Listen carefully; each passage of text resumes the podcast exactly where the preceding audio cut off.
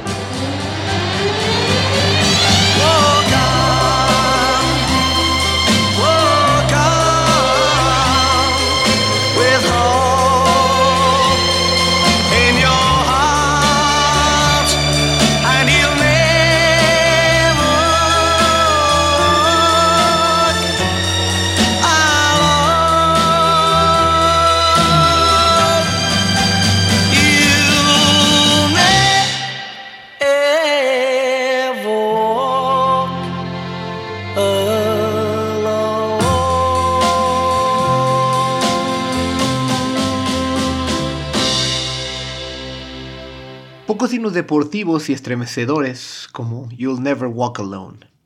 La composición de 1945 de Richard Rogers y Oscar Hammerstein II, creada para el musical Carousel, es entonada por los aficionados de Liverpool antes de cada partido. Ninguna canción más adecuada para arrancar este episodio, que celebra la llegada a la tierra prometida para todos los que apoyamos al equipo de Anfield, que por primera vez en 30 años se ha coronado campeón de la liga en Inglaterra. He does go for the top corner and finds it. Glorious. That's nice for Salah, who runs in behind and this time makes sure. Beautifully done by Mohamed Salah. Here's Fabinho. Oh! How about that? What a strike from Fabinho. Firmino on for Salah, and that is for Sadio Mane. Slick from Liverpool, special from Liverpool, Mane for Liverpool. Absolutely brilliant from Liverpool. Oh, there could be a chance on here. Pulisic picks up the loose ball and he could be in. Christian Pulisic for Chelsea. 1 0. The US international scores his second goal in two games. And it could be a massive goal for Liverpool Football Club as well. With his right foot, and he scores! William for Chelsea. And that could be the goal that seals the title for Liverpool at long last. Por muchos años el Liverpool Football Club fue el equipo más laureado del país donde se inventó el fútbol, pero después tuvo una larguísima sequía de títulos de liga que superaba inclusive la del Cruz Azul. No obstante, de la mano del entrenador alemán Jürgen Klopp, se ha culminado un proceso de cinco años lleno de éxitos, donde se regresó a los Reds a la élite del fútbol mundial, transformando la amargura de los horribles subcampeonatos en la algarabía de los sueños cumplidos. Esta es la historia de esta larga sequía que terminó hoy.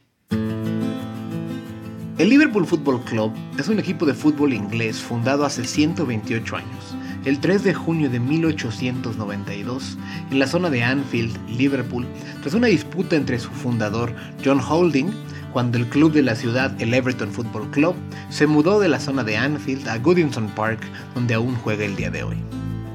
El Liverpool rápidamente ascendió a la primera división del fútbol inglés, ganó su primer título de liga en 1901 y el segundo en 1906.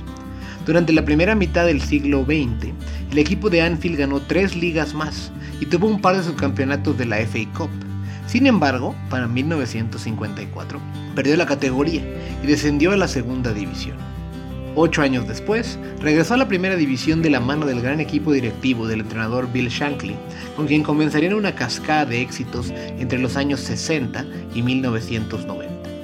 En ese periodo de 28 años, el equipo rojo ganó 13 títulos de liga, 4 FA Cups, 13 Community Shields, 4 Copas de la Liga, 2 Copas de la UEFA, una Supercopa de la UEFA y 4 Ligas de Campeones de Europa. Tras la consecución del campeonato de la liga de la temporada 1989-1990 bajo el mando de Kenny Dalglish, el Liverpool era el equipo más laureado de Inglaterra. Desde entonces, el equipo rojo no fue el mismo y los éxitos fueron mucho más escasos. Entre 1990 y 2015, el Liverpool solo consiguió 3 FA Cups, 4 Copas de la Liga, 2 Community Shields, una Copa de la UEFA, dos Supercopas de Europa y una Champions League. Salvo una gran temporada de liga en la 2008-2009, donde culminaron segundos detrás del acérrimo rival Manchester United, y otra descorazonadora derrota en la temporada 2013-2014, donde les arrebató el título el Manchester City al final de la temporada, el Liverpool nunca fue un contendiente real del título del fútbol inglés. Mira, yo a los uh, ocho años tuve una experiencia muy difícil porque tuvimos que cambiar de, de, lugar. Entonces estuvimos viviendo en, un pueblo, en una ciudad más, más vale, uh, que se llama Maidstone, de tamaño medio, pero una ciudad. Y mis papás tomaron la decisión de mudarnos a, un área muy, muy rural en el sur de Inglaterra. Entonces fui a una nue nueva escuela.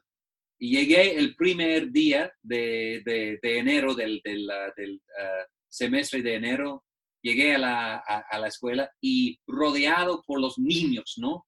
Los, uh, los, los varones de, de, la escuela. Y todos me preguntaron, oye, ¿vas a Manchester o Liverpool? Y en ese momento no tuve ninguna idea de la, del fútbol, no tuve ningún interés en el fútbol para nada había visto una, un partido que fue el, uh, el, campeonato del FA Cup de Manchester United contra Southampton, que fue creo que el 76. Entonces, pero fui fanático de los Beatles, ¿ok? Entonces, Liverpool fue una ciudad que yo conocí, obviamente, ¿no? Entonces dije, bueno, Liverpool, y me dijeron, vas bien, está, está bien, ok, entonces ya podemos jugar.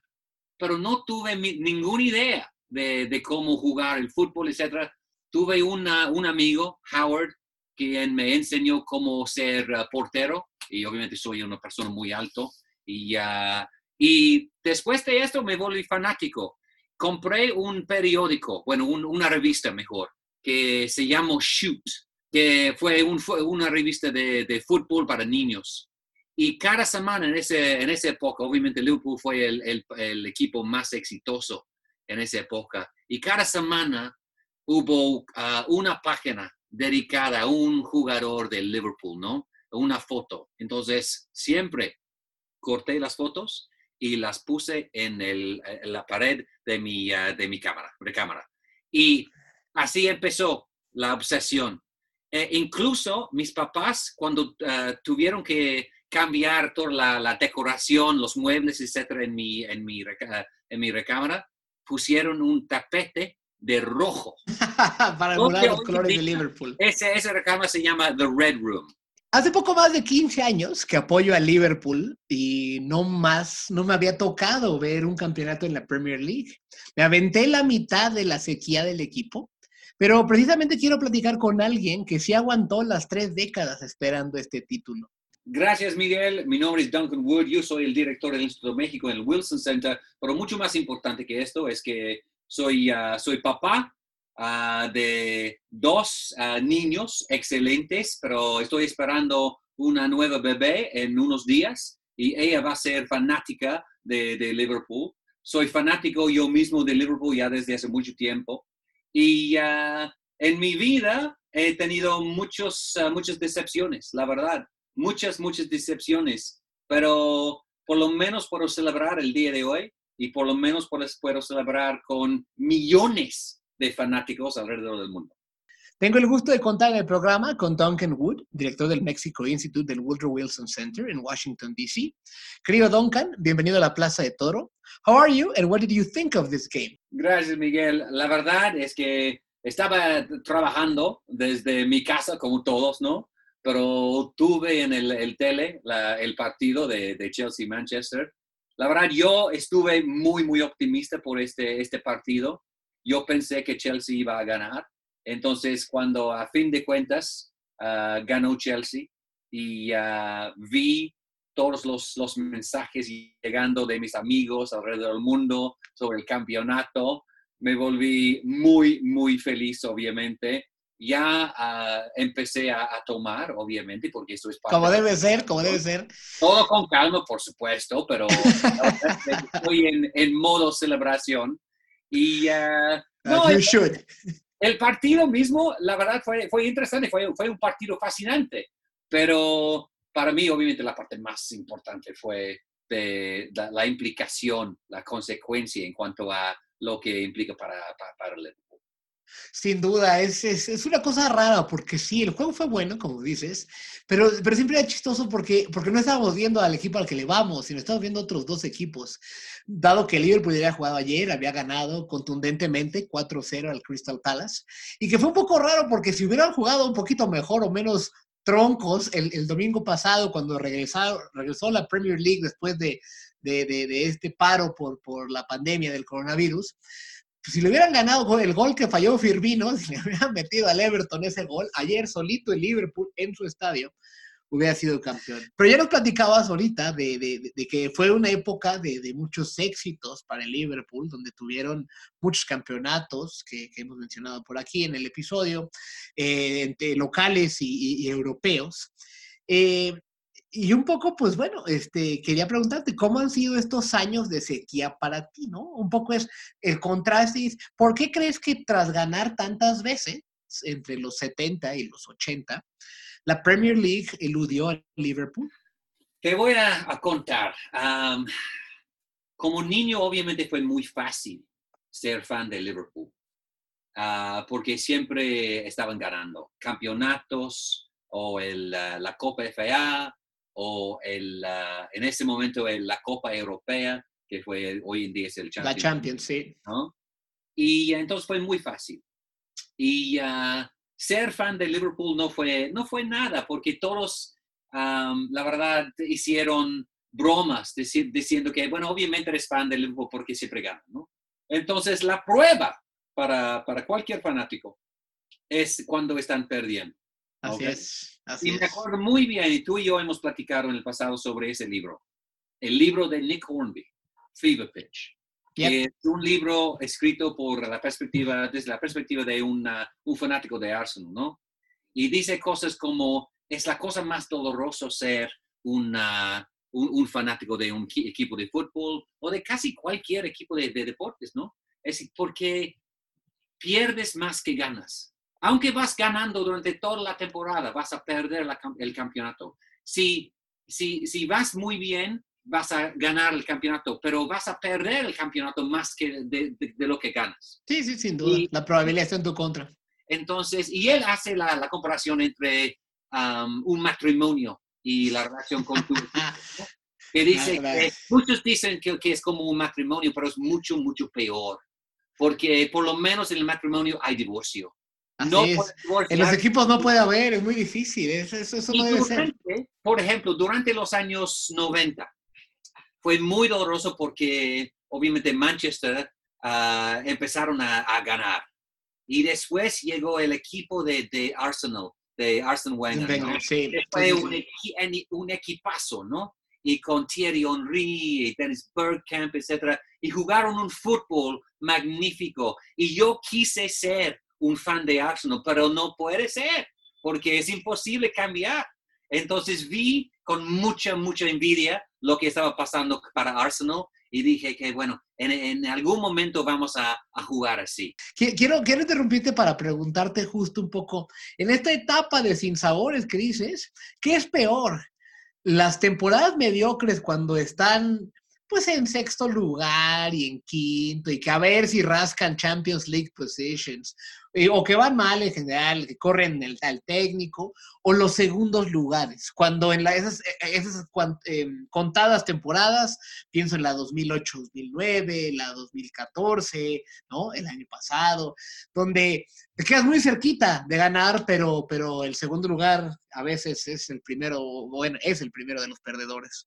Mira, la, la- la respuesta correcta a esa pregunta es, de- es que las temporadas cuando juegas mal son las, las peores temporadas. No importa si terminas en sexto lugar o en segundo lugar, pero la verdad es que terminar en segundo lugar es muy, muy doloroso. Es muy doloroso porque sabes que es posible ganar y te lo robaron. Es que e- es, es como la historia de AMLO. Es que él durante varios años casi ganó, pero fue, fue- fue un robo. Y- y Y así los, los fanáticos, por eso. Y en algunos momentos sí pudimos a- a jugar así, pero durante años y décadas. Y con algunos éxitos, ¿no? Éxitos pequeños en el, la liga, de, de- en la Copa del, del League, del League Cup, ¿no? sí, la- la- algunas FA Cups. Sí, la- Este- la FA Cup y, y- y partidos fantásticos. Obviamente, la victoria en 2005 de Liverpool, cuando tú empezaste a hacer Así es. de Liverpool contra AC Milan, eso fue, francamente, francamente, el día más feliz de mi vida. A lo largo de este episodio hemos estado platicando con Duncan Wood, director del Mexico Institute en Washington, D.C. y fan del Liverpool, sobre la historia de este club de fútbol. Al volver de la pausa, hablaremos de las noches mágicas y los regresos heroicos en la Champions, así como de esta liga donde Liverpool ha ido batiendo todos los récords. Ya volvemos, esto es La Plaza de Toro.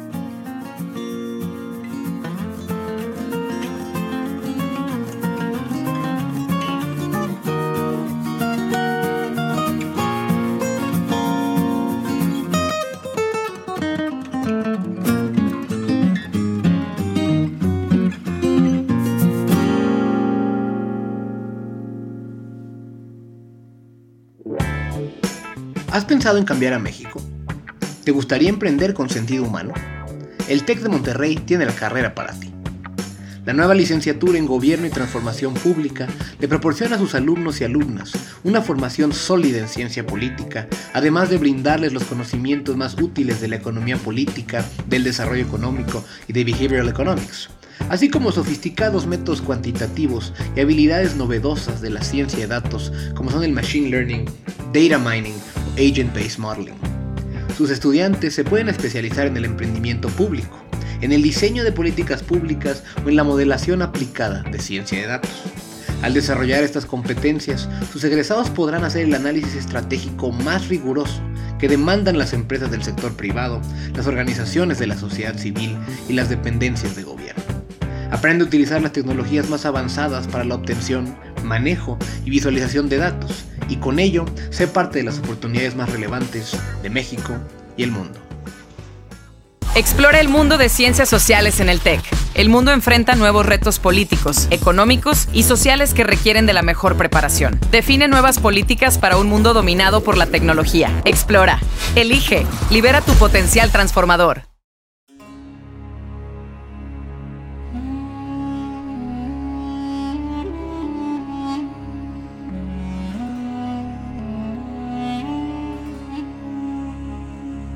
Pues no creo que exista aficionado a Liverpool eh, que no tenga buenas memorias de aquel milagro de Estambul que ya, que ya mencionabas. Y, también pues en el programa he mencionado antes que, que yo empecé a irle a Liverpool por esa gran hazaña.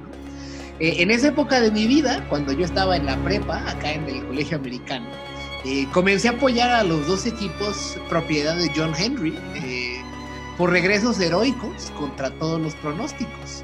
En 2004, en los Red Sox de Boston le dieron la vuelta a, los Yankees de Nueva York, que es una serie bárbara desde el final de campeonato, serie de campeonato, de- cayendo 3-0 eh, y le dieron la vuelta.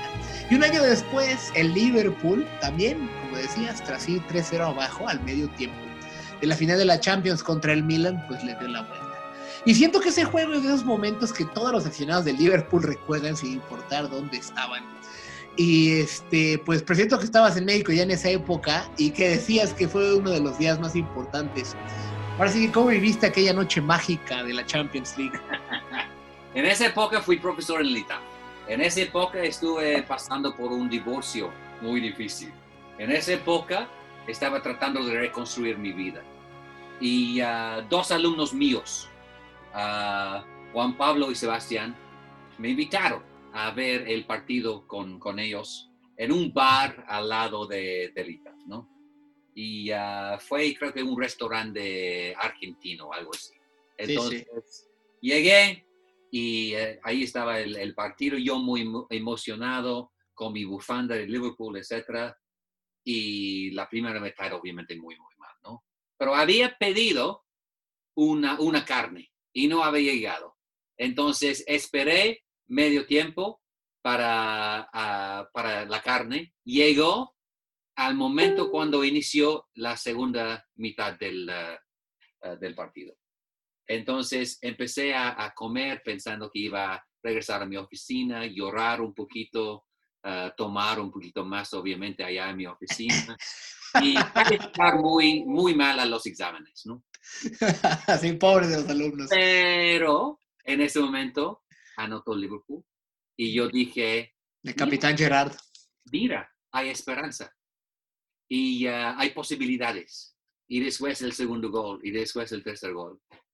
Y obviamente para mí eso fue un milagro. Y ah, fue inicio de una vida mucho más, ah, más feliz. me, me encanta porque lo has resumido bastante bien. Eh, un juego que fue, eh, yo me acuerdo mucho y lo he vuelto a ver no hace no tanto tiempo completo. Fue un juego que claramente Liverpool fue dominado por el Milan. Tuvo muchas más llegadas el Milan. Grandes salvadas de Jersey Dudek, que era el portero polaco sí. que teníamos. Y lo que era impresionante es que nos estaban vapuleando. El primer tiempo no, no, no era tan dominante el Milan, eh, aunque se fue 3-0 en los últimos minutos del partido. Arrancó ganando casi al minuto uno, me acuerdo muy rápido, nos metieron gol. Y luego ya hacia el final metieron los otros dos goles, Crespo. Este, y, esa reacción heroica y furibunda de Liverpool de cinco minutos entre los goles de Gerard, eh, Vladimir Smitser y, y el penal de Xavi Alonso fueron de cinco minutos y de repente ya estaba 3 a 3 el partido. En la primera parte, ya llamémosle del, del segundo tiempo, pero todo el segundo tiempo y los tiempos extras era así, a ver cuándo nos mete gol Shevchenko.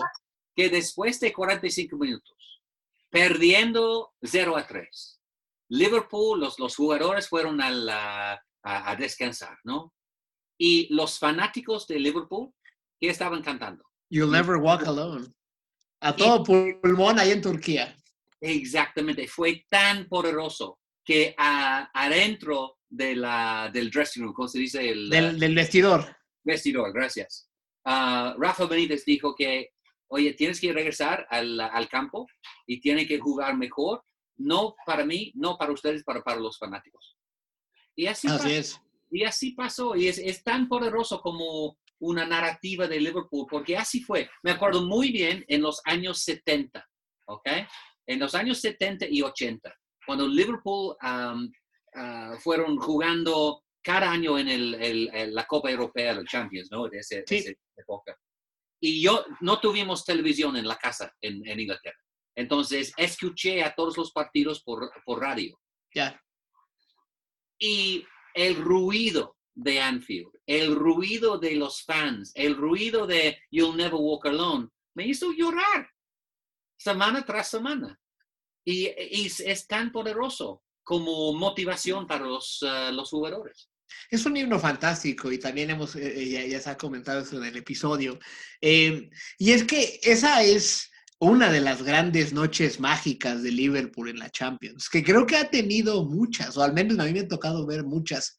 Inclusive ese mismo año, eh, este, en, esa, en esa temporada de Champions, para calificar de la, de la fase de grupos a- a- al knockout stage, eh, fue también un partido, creo que contra el Olympiacos o un equipo Sí, así fue. ¿no? Donde Sí. también fue con un golazo de Gerard que se sacó de no sé dónde, así de motivo, porque estábamos a punto de quedar eliminados, como acostumbra el Liverpool.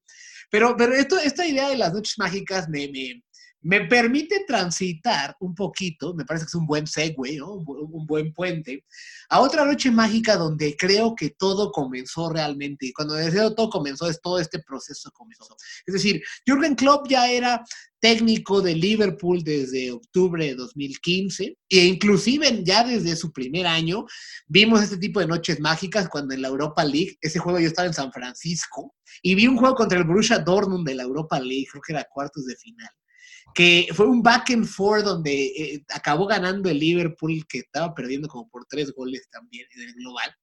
Pero creo que el momento más eh, que inicia este gran proceso que son este último año donde Liverpool ha ganado básicamente todo, casi lo que ha jugado, o lo más importante que ha jugado, es la semifinal del año pasado en la Champions contra el Barcelona. Otra vez, 3-0 abajo frente a un gran rival como el Barcelona de, de, Leo Messi. Y pues un poco parecido a lo que estábamos acostumbrados de Liverpool, pero hay que ponerlo en contexto porque pues eh, este, este, este partido y, este, y esta parte de la Champions del año pasado es después de lo descorazonador que fue perder la Premier League, donde quedamos en segundo lugar con más puntos de la historia para cualquier equipo que no ganó el título. Y me da una rabia brutal que el fantástico equipo de Jürgen Klopp, que venía de dos años de gran fútbol, se fuera a ir básicamente sin ningún trofeo el año pasado. Y pues íbamos 3-0 abajo frente al Barça de Leo Messi.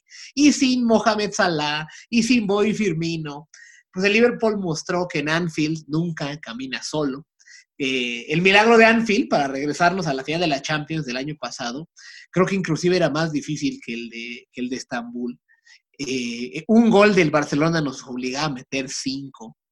Este, y el equipo se dio cuenta esa noche que podía exorcizar los fantasmas y ganarlo todo. Yo sí siento que a partir de ese momento, como que esto que estamos viendo hoy era solo cuestión de tiempo. Ya eh, el, equipo se dio cuenta que podía ganar, que podía ganar todo. Y de ahí pues, ganó la Champions, ganó la Supercopa de Europa, un campeonato mundial de clubes y ahora la anhelada Premier League de, este año. Eso fue el partido imposible. Eso fue la victoria imposible. Y en ese momento, y como en varias ocasiones la, el, eh, la temporada pasada y esta temporada también, Divo Origi se mostró como, eh, quiero decir que super sub, um, pero Sí, sí. Es, es mucho más que eso, pero él tiene el, ah, la, la capacidad de realmente jugar a su más alto nivel en los momentos más difíciles. Y hubo un jugador en mi juventud, David Fairclough, quien fue el, el super sub uh, histórico de Liverpool. Y no jugó mucho, pero cuando entró al campo, es que Siempre la rompía. iba a anotar, ¿no? Eh, Fue fantástico. Y Divo, Divo Origi es como esto, es que probablemente nunca va a ser ah, como primera opción para, para Klopp, pero cuando juega, juega magnífico. Sí, sí, sí, tiende, tiende a notar. Este, inclusive él metió el gol del triunfo en la final de la Champions el año pasado. Así Eh. es. Y, ah, y este, este corner de, ah, de la esquina de... Sí, el, el cuarto gol contra el Barcelona tan, tan raro y tan, tan importante, ¿no? Pero un poco para cerrar el programa, eh, platiquemos de cómo fue este año en la Premier League.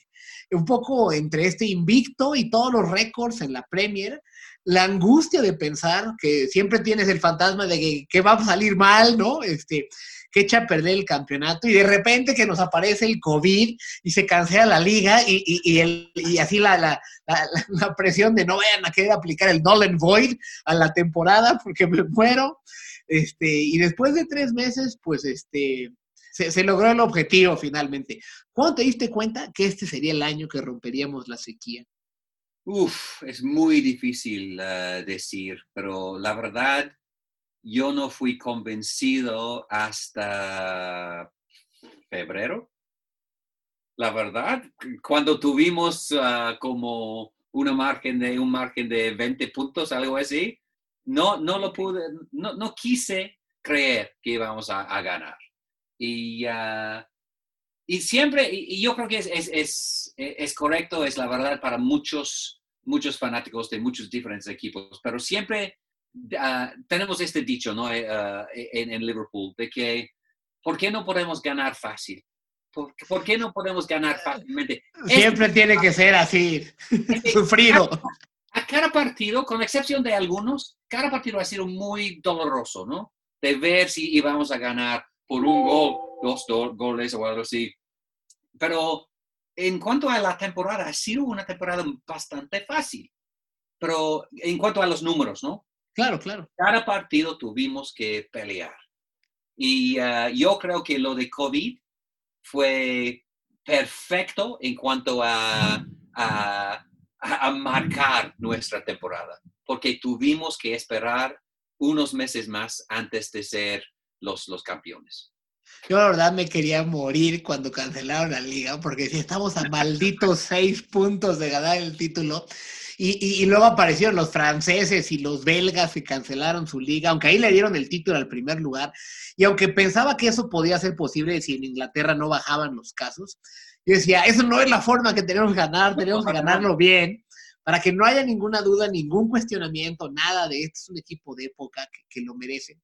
Y, y, y, creo que lo dijiste muy bien, porque aunque el Liverpool avasalló la liga y que parece que fue muy fácil, porque pues creo que llevamos 31 partidos y creo que tiene 28 victorias, una cosa del estilo, este, dos empates y una derrota, lo cual es realmente impresionante. Muchos de estos juegos eran de triunfos con gol de Firmino al 89, ¿no? Este, y ese tipo de cosas que, que, que, ganamos por un gol de repente, había que sí los más holgados. Yo me di cuenta que Liverpool sí iba a ser campeón por el margen cuando le ganamos al United en, con ese gol final de, de Mo Salah al 90 y no sé qué también, ¿no? Este, sí, en febrero, en enero, no sé cuándo fue, pero... Sí, no, así, así es. Es que fue una victoria muy, muy importante a nivel psicológico, ¿no? Totalmente, porque es que estos jugadores y los que vimos o que hemos estado viendo los partidos desde hace algunos años, así más, con un seguimiento más puntual, pues sabemos lo doloroso que fue el año pasado. El año pasado perdió el equipo un partido en toda la temporada. Yo me acuerdo que usted en el aeropuerto de Vancouver, eh, antes de treparme un avión a México, cuando perdimos en enero del 2019 contra el City, justo en casa, 2-1 Ajá. Y con ese gol que casi entró, que, que, que o sea, que, que, parecía botó en la línea de, del lado de, de, nosotros, que hubiera sido el empate que nos daba el título.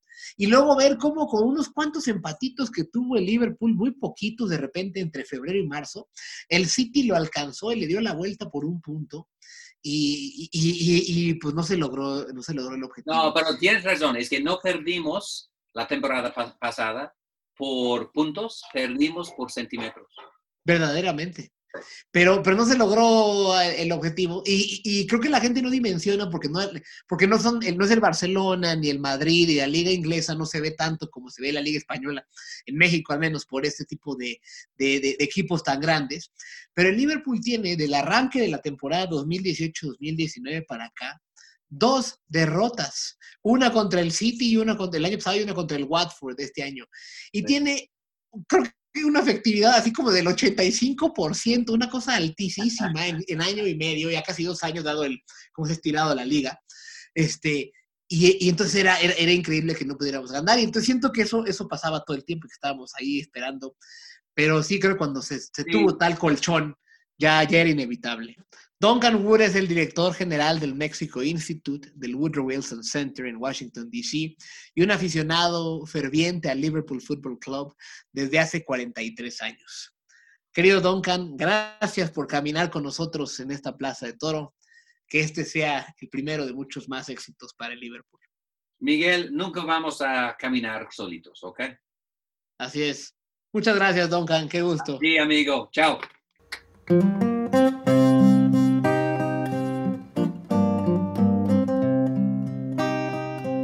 el despido del entrenador que los había llevado al último subcampeonato de liga, Brendan Rodgers, John Henry y el Fenway Sports Group, dueños del equipo, nombraron al entrenador alemán Jürgen Klopp como el encargado de regresar a los Reds a la grandeza. Cinco años después, la elección del también dueño de los Red Sox de Boston fue más que atinada. De la mano de su estilo de juego de mucho pressing llamado heavy metal, el Liverpool ha conseguido un campeonato de la Champions League en dos finales disputadas, una Supercopa de Europa, un campeonato del Mundial de Clubes, un subcampeonato de la Copa de la Liga, un subcampeonato de la Europa League, un subcampeonato de Liga con 97 puntos, el mayor para un equipo no ganador en la historia de la Premier y una sola derrota en dicho campeonato. Y tras ese amargo subcampeonato se ha roto finalmente la maldición y el Liverpool Football Club es nuevamente el campeón de la Premier League. Con esto hemos llegado al final de este episodio, que esperamos haya sido de su agrado. Si este episodio les pareció entretenido, ayúdenos a llegar a más personas, compartiendo este podcast en Facebook, Twitter y sus demás redes sociales.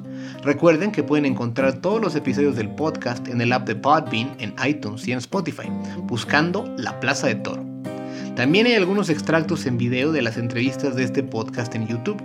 Si desean ver cachitos puntuales de los episodios, busquen en YouTube La Plaza de Toro Podcast y será la primera opción que les aparezca. Si pueden, en cualquiera de estas plataformas, déjenos comentarios o un review. Para cualquier cosa me pueden encontrar en Twitter en arroba Miguel Ángel Toro. Muchas gracias por escucharnos, mi nombre es Miguel Toro y es momento de cerrar las puertas de la plaza.